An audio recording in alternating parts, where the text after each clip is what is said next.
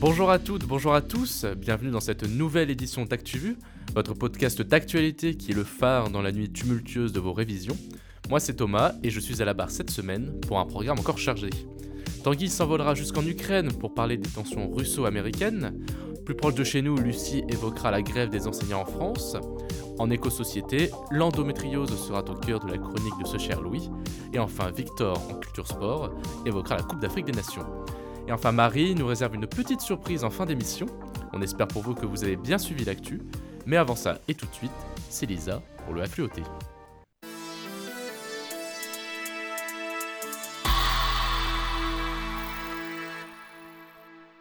Plus de 150 élevages infectés par la grippe aviaire en France. En seulement 24 heures, 21 nouveaux élevages ont été touchés par la maladie.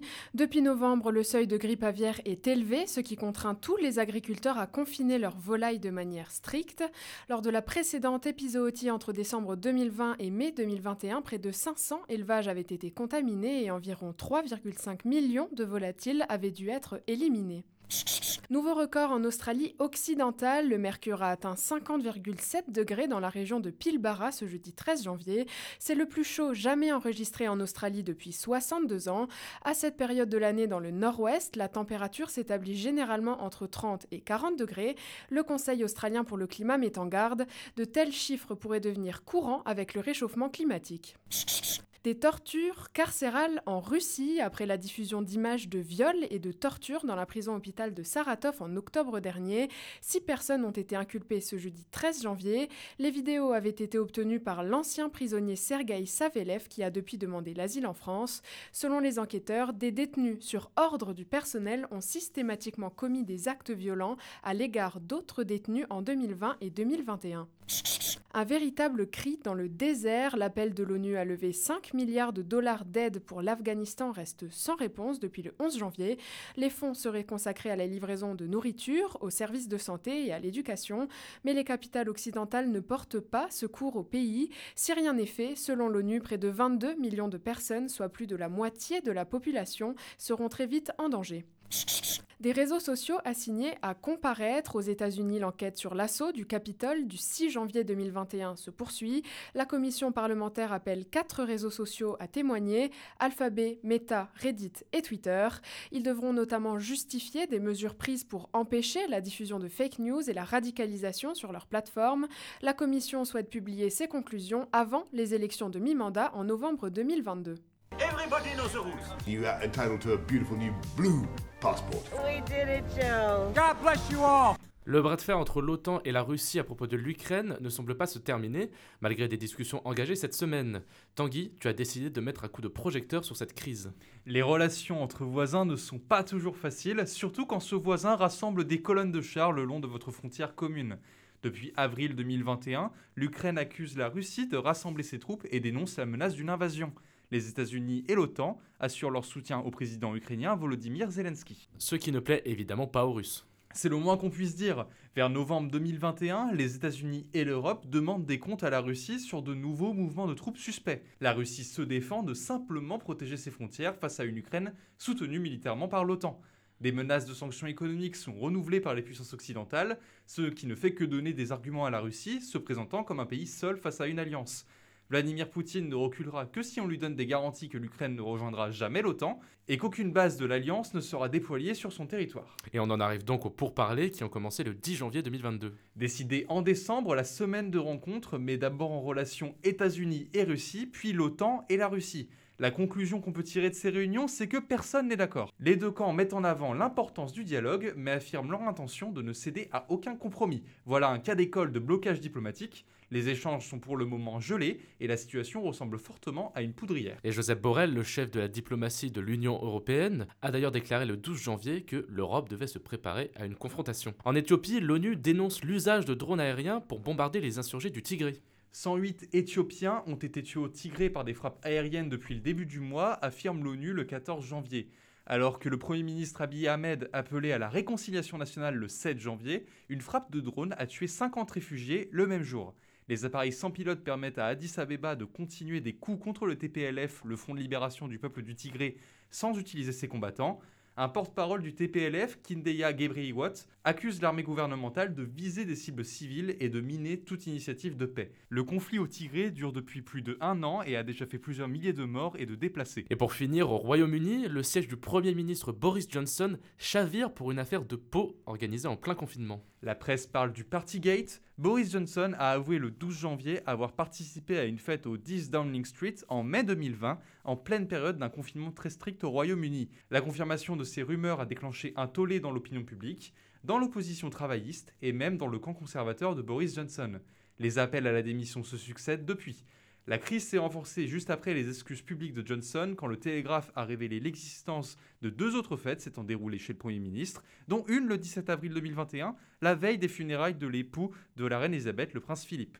Des excuses officielles à Sa Majesté ont été présentées par le cabinet du Premier ministre.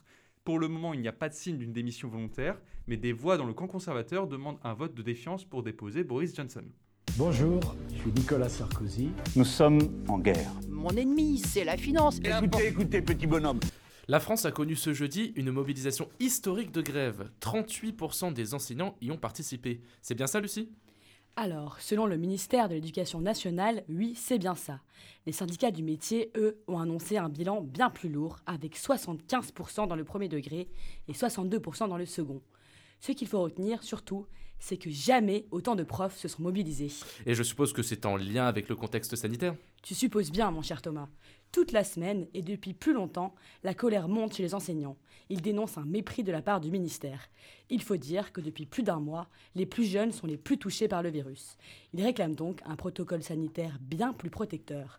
Et ils veulent surtout qu'on arrête les changements à tout va, comme c'est le cas depuis début janvier. Et finalement, cette grève aura-t-elle été fructueuse?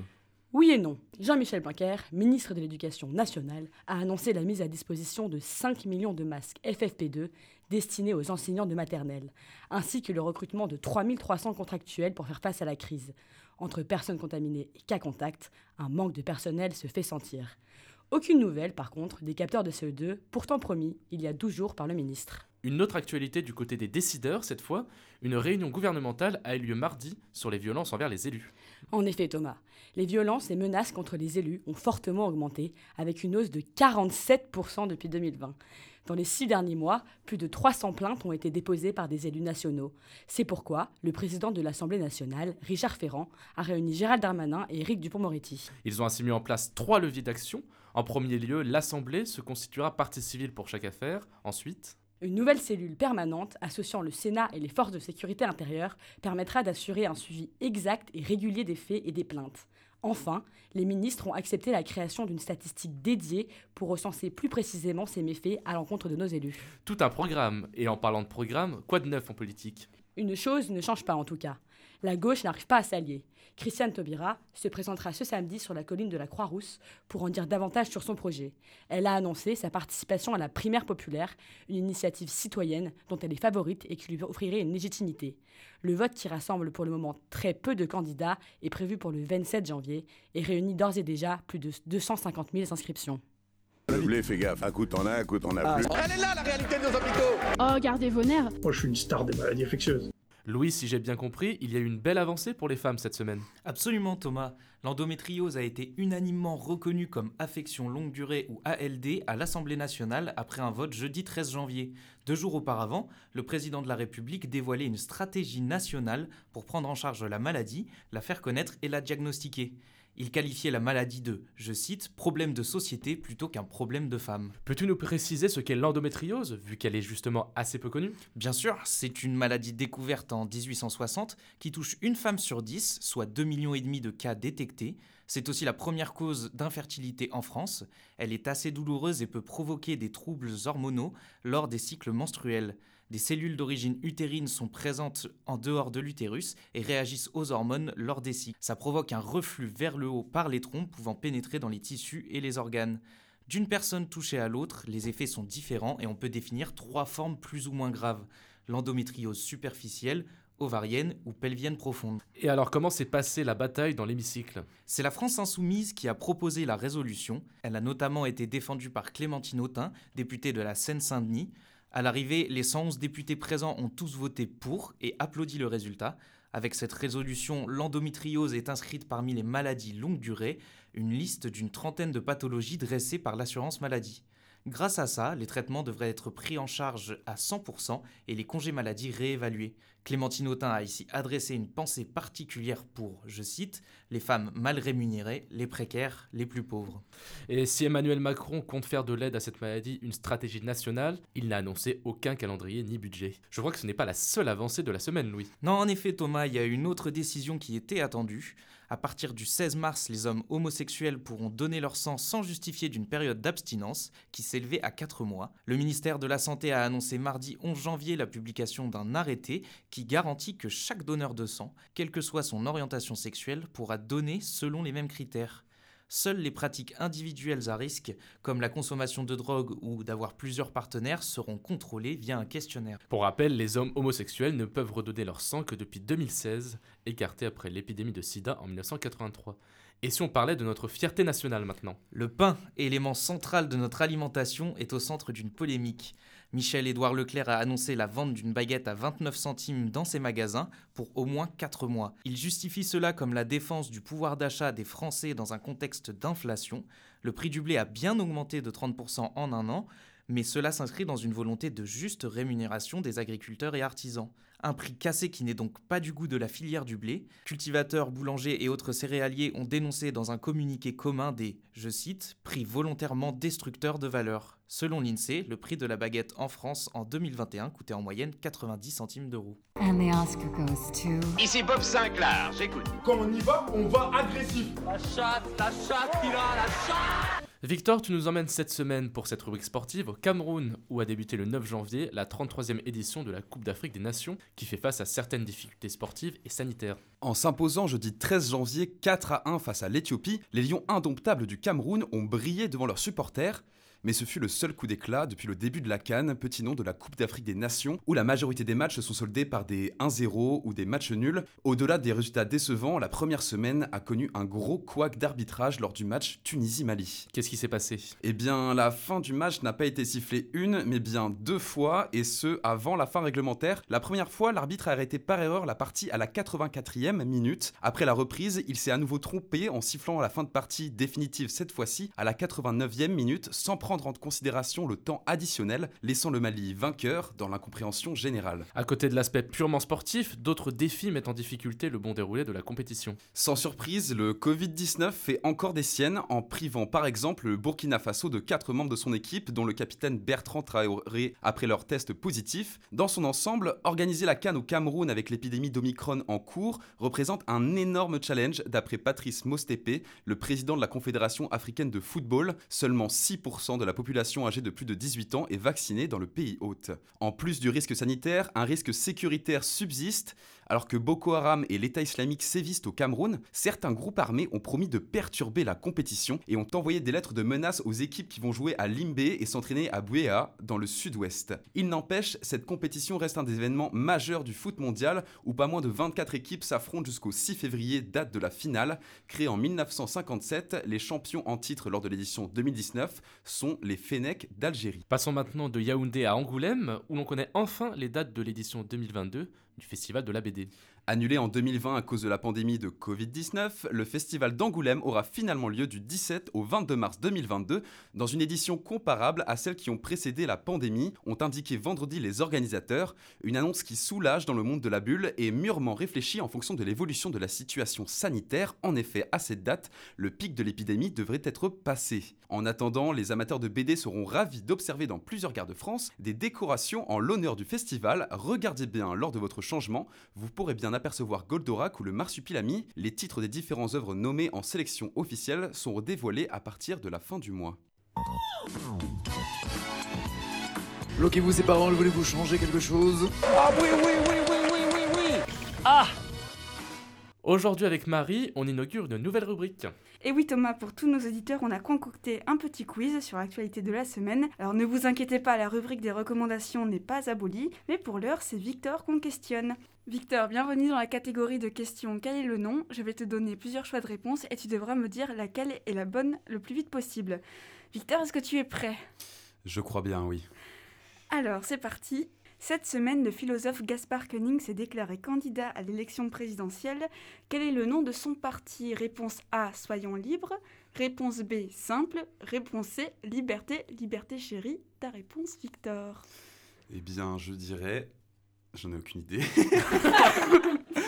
Mais comme quoi, c'est pas possible. Mais je vais dire la réponse B. C'est ça, c'est la réponse B et simple. Avec son parti intitulé Simple, Gaspard Koenig prône un libéralisme classique. Il propose par ailleurs de diviser par 100 le nombre de normes législatives et réglementaires. Liberté, liberté chérie est un des slogans de campagne du Rassemblement national. Enfin, Soyons libres est un parti créé par Valérie Pécresse en 2017 qui reste affilié aux Républicains en vue des élections présidentielles. Deuxième question, Victor. Euh, L'arrêté préfectoral rendant obligatoire le port du masque en extérieur à Paris a été suspendu. Quel est le nom de l'institution à l'origine de ce retrait? Réponse A, le Conseil constitutionnel. Réponse B, le tribunal administratif. Et réponse C, le Conseil d'État. Le tribunal administratif. Oui, c'est ça, Victor, bravo Cette institution a pour rôle de juger les litiges entre les particuliers et les administrations.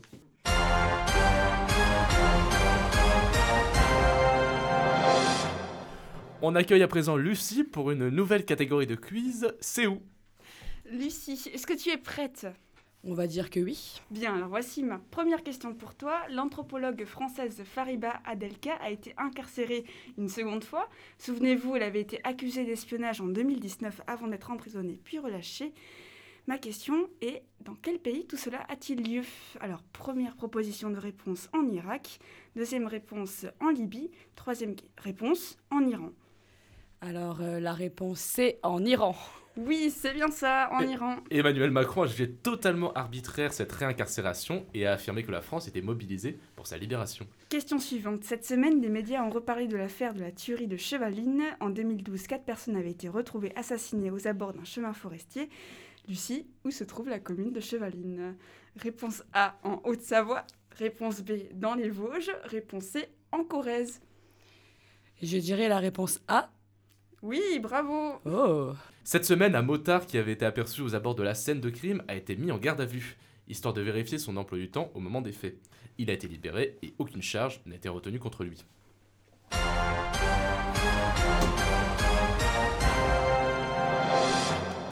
Tanguy, bienvenue dans le studio. Prépare-toi pour la catégorie Qui a dit Mon cher Tanguy, j'espère que tu as révisé tes citations. Alors voici ma question pour toi. Qui a dit je soutiendrai celle ou celui qui sortira vainqueur de la primaire? Petit indice, on parle d'une primaire encore et toujours hypothétique à gauche. Réponse A, Benoît Péan. Réponse B, Carole Delga. Réponse C, Ségolène Royal. C'est la réponse A, Jean-Pierre. Euh, Marie. Oui, c'est bien ça. Benoît Payan, le maire PS de Marseille. Il espère toujours une primaire à gauche et il est prêt à ne pas parrainer Anne Hidalgo si elle n'est pas désignée par les sympathisants de gauche. Dernière question pour toi Tanguy. À qui appartiennent ces mots? Je ne suis pas parfait, je fais des erreurs. Réponse A, Stromae. Réponse B, Jean-Michel Blanquer. Réponse C, Donald Trump. C'est la réponse B. Eh bien, vous avez tous bien révisé ce soir. Et on espère surtout que vous avez bien écouté la rubrique France.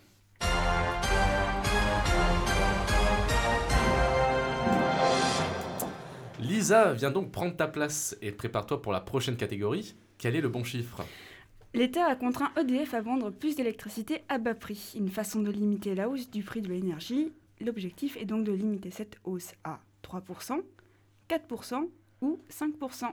Je dirais 4%.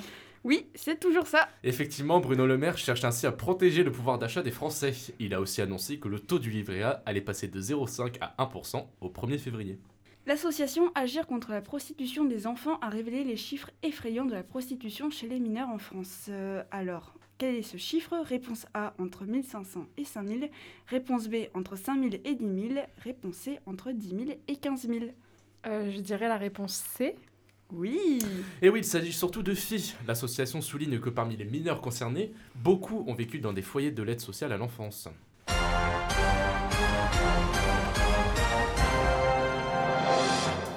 Et le dernier à s'installer derrière le micro, accueillons Louis pour la catégorie C'est qui? Louis, dis-moi qui est David Sassoli. Réponse A, le président du Parlement européen décédé cette semaine. Réponse B, le chanteur principal du groupe Maneskin qui a gagné à l'Eurovision en 2021.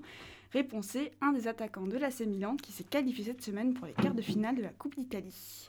Euh, je dirais la réponse A. Oui, c'est bien ça. Cet ancien journaliste, connu pour être un facilitateur quand il s'agissait de faire passer des textes, s'est éteint à l'âge de 65 ans. Et enfin, Louis, on va voir si c'est un sans faute pour toute l'équipe d'ActuVu. Dis-moi qui est Guillaume Pelletier qui s'est illustré cette semaine dans une affaire politique. Euh, réponse A. Guillaume Pelletier est un proche d'Edouard Philippe qui aurait révélé que le parti Horizon pourrait bien finir par se présenter. Réponse B. Guillaume Pelletier est le directeur de campagne d'Anne Hidalgo qui a appelé à faire la primaire à gauche. Réponse C. Guillaume Pelletier est l'ancien cadre LR, désormais porte-parole de Zemmour. Réponse C. Oui, c'est bien ça. C'est un sans faute pour toi, Louis, et pour toute l'équipe d'ActuVu. Et on promet qu'on n'a pas triché. hein. Guillaume Pelletier a effectivement utilisé cette semaine la base de données de mails d'adhérents LR pour les inciter à rejoindre le candidat d'extrême droite. Merci Marie pour ce quiz et n'hésitez pas à nous dire sur les réseaux sociaux ce que vous pensez de cette nouvelle rubrique.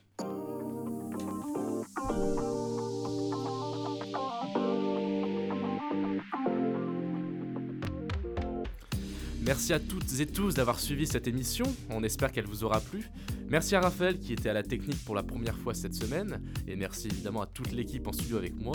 Pour plus de contenu, vous pouvez nous retrouver sur Instagram, actu-du-bas vu. Nous, on se retrouve la semaine prochaine, même jour, même heure. D'ici là, portez-vous bien. Ciao